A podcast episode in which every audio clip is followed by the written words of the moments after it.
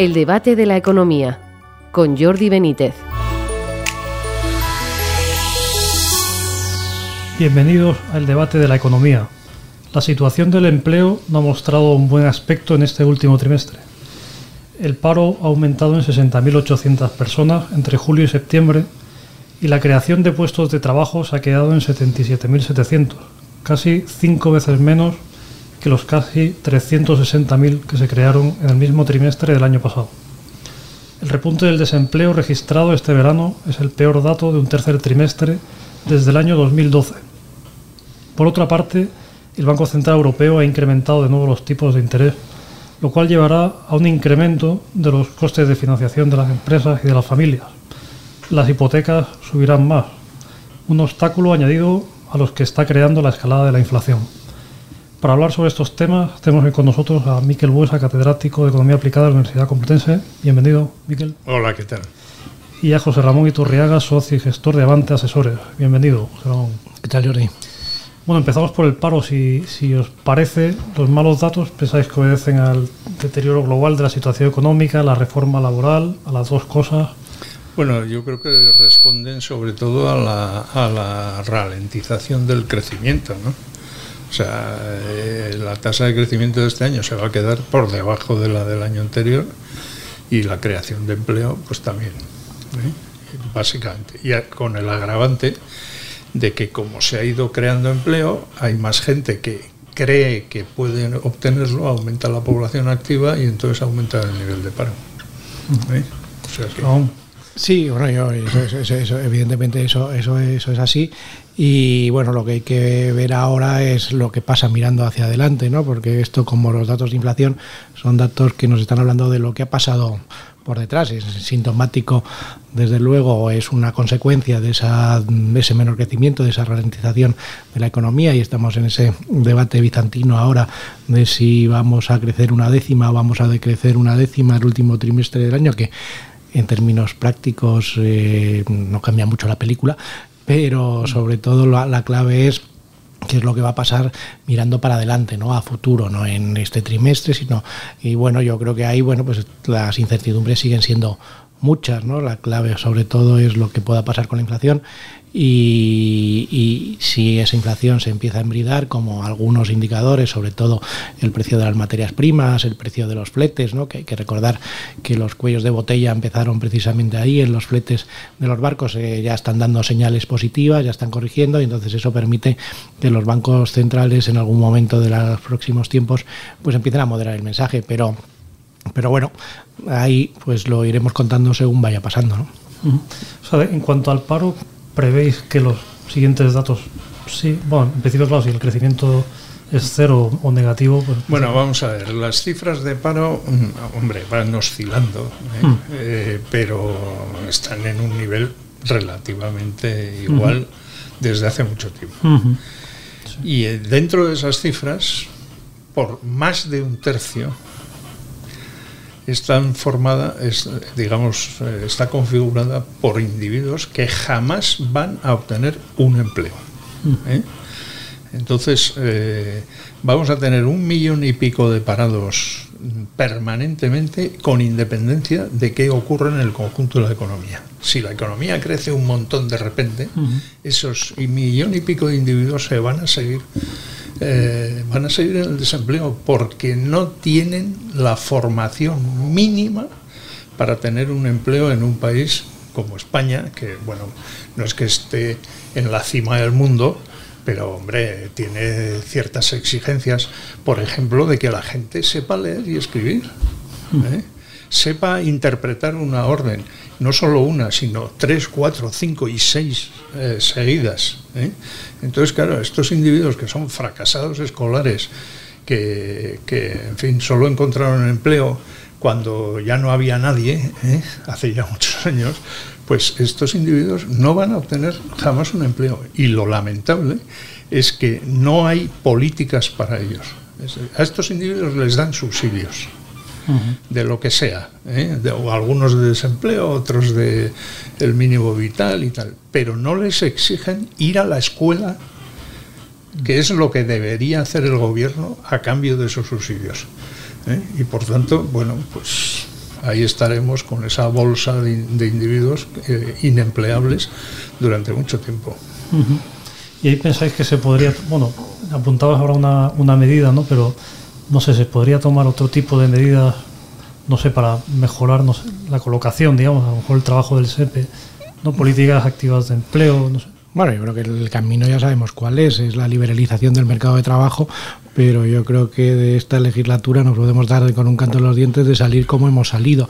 O sea que de la reforma laboral que hizo el gobierno anterior eh, hayan tocado lo mínimo posible. Hay que recordar que era el primer punto del programa económico compartido de Podemos y PSOE. Y bueno, yo creo que luego, pues bueno, pues el hecho de estar dentro de la Unión Europea y bueno, básicamente yo creo que se debe a eso, pues no les permitió hacer lo que ellos pensaban. O sea, las reformas que han hecho son muy de matiz, pero iban en el sentido contrario al que deberían ir si lo que queremos es tener un mercado laboral más dinámico que lógicamente redunde en que esos paros, esas tasas de paro estructural tan altas que tenemos en España, sigan ahí.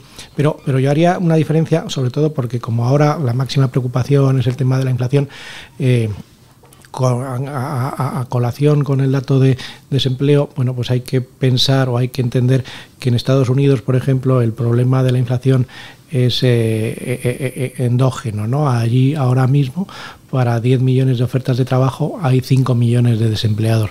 Entonces, bueno, eso evidentemente lo que se está traduciendo es en una presión salarial que Aquí, bueno, pues no es tal. Entonces, bueno, pues yo creo que esos famosos efectos de segunda ronda, de los que estamos hablando tanto últimamente, y con razón, porque mm. es lo que nos debería preocupar, porque es lo que puede convertir en esa inflación que hoy tenemos en estructural, bueno, aquí en Europa, en España en concreto, pero en el conjunto de Europa en general, no es la misma situación y yo creo que la gran diferencia es la situación del mercado laboral. De todos modos, creo que va, el gobierno va por el mal camino, porque hoy ha propuesto la ministra de Trabajo.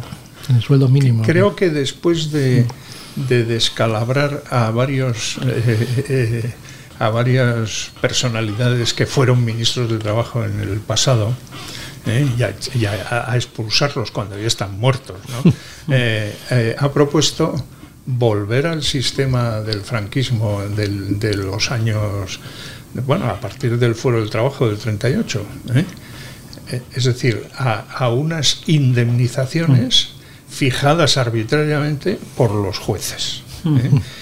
Que en aquella época, como en fin, el franquismo era muy protector del trabajador, eran enormes, más que los 45 días por año trabajado. Así que aquí tenemos una reedición ah. del franquismo por estos que los que van expulsando a los franquistas de los de las galerías de retratos de los ministerios, eh, lo cual no deja de ser paradójico, pero en fin. ¿eh? Otra de la, otra noticia que ha salido hoy es eh, la subida de tipos de interés del Banco Central Europeo.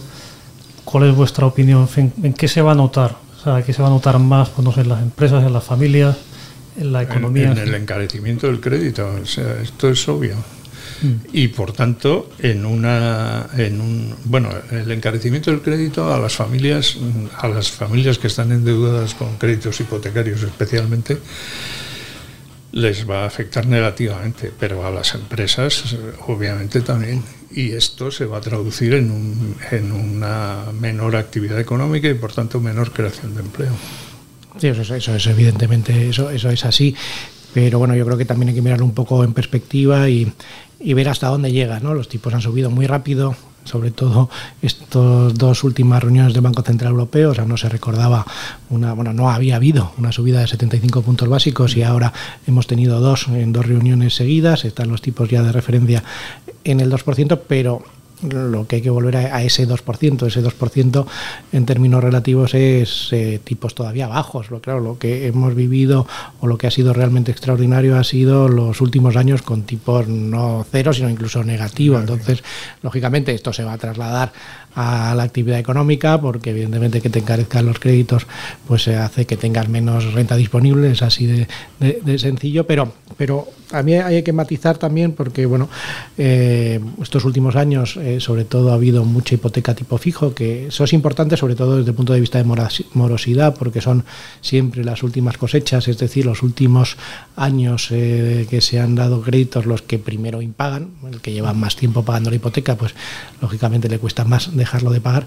Y luego el, sistema de amortización francés, que es que es un tema que es algo más complejo, que bueno, pues los hijos de la LOCSE probablemente no sepan a lo que nos estamos refiriendo, pero bueno, pues estos últimos años, aunque hemos tenido tipos cero, los que tenemos hipotecas variables, seguíamos pagando una cuota, o sea, y era una cuota que no se, no se diferenciaba mucho de la cuota que pagábamos con tipos de interés algo más altos, y era porque lo que te cambiaba era el mix de, de principal y de tipos. Ahora, la cuota puede subir un poco, pero no va a subir tanto. O sea, esos números que se hacen mucho con brocha gorda, de sube un 1% el impacto que tienen, no es tan así, fundamentalmente porque dependiendo del tiempo que lleves pagando tu crédito, eh, por ese modelo de amortización francés, eh, la cuota probablemente se mantenga muy parecida a como la tenías, lo que pasa que lo que cambia es lo que pagas de, intereses y lo que pagas de principal, de lo que pagas de principal de la hipoteca. Entonces, bueno, eh, pero vamos, en líneas generales vamos a ese camino y lo que tenemos que ver es dónde para esto, ¿no? En dónde para esto que hoy en el discurso, en el discurso, en la rueda de prensa posterior a Lagarde todavía no se le ha visto ningún guiño a ese, a esos a ese posible giro hacia políticas más, más dobis, ¿no? que dicen los técnicos. Pero es que no puede tener. No, no, no. Vamos a ver. Lagarde ha llegado tarde. ¿eh? ha llegado muy tarde. Y, y, claro, y se enfrenta a un panorama en el que no hay síntomas de que vayamos a una drástica reducción de la inflación. ¿eh? Mm. Y por tanto, lo que cabe esperar es que en el futuro en fin, más o menos inmediato, los tipos de interés tengan que volver a subir. Además hay que tener en cuenta que el mandato del Banco Central Europeo es controlar la inflación, no es preocuparse del crecimiento, ¿eh? que es a lo que se ha dedicado excesivamente antes de que empezara el proceso inflacionista, creo yo.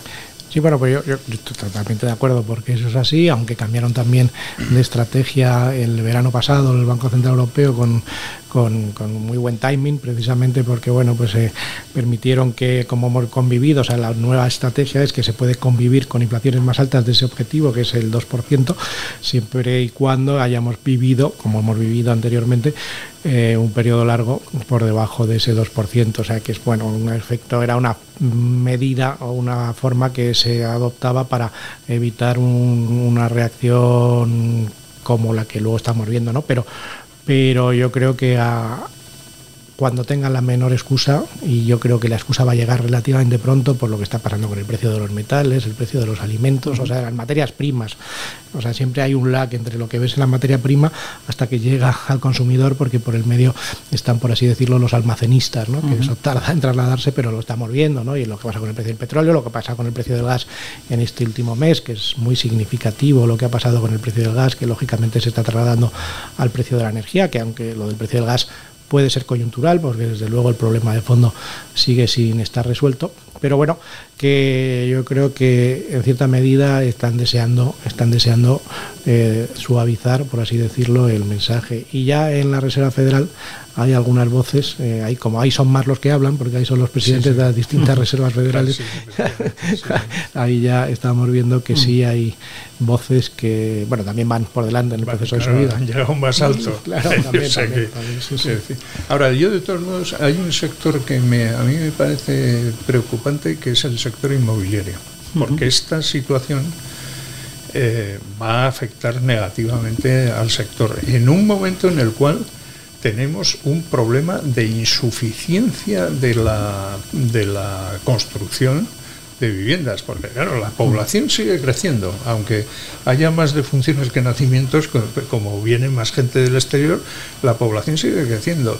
Y, tenemos ahí un problema muy relevante de, carencia de viviendas que está afectando a la mano de obra, a los costes de la mano de obra, etcétera, ¿no? y, y, en fin, sobre todo a la gente joven, para tener un nivel de vida un poco deplorable. ¿no? muy bien, bueno, pues con esto tenemos que llegar al final. Eh, muchas gracias, eh, José Ramón Iturriaga, Miquel Huesa y a todos ustedes por seguirnos y les esperamos en una próxima edición del debate de la economía.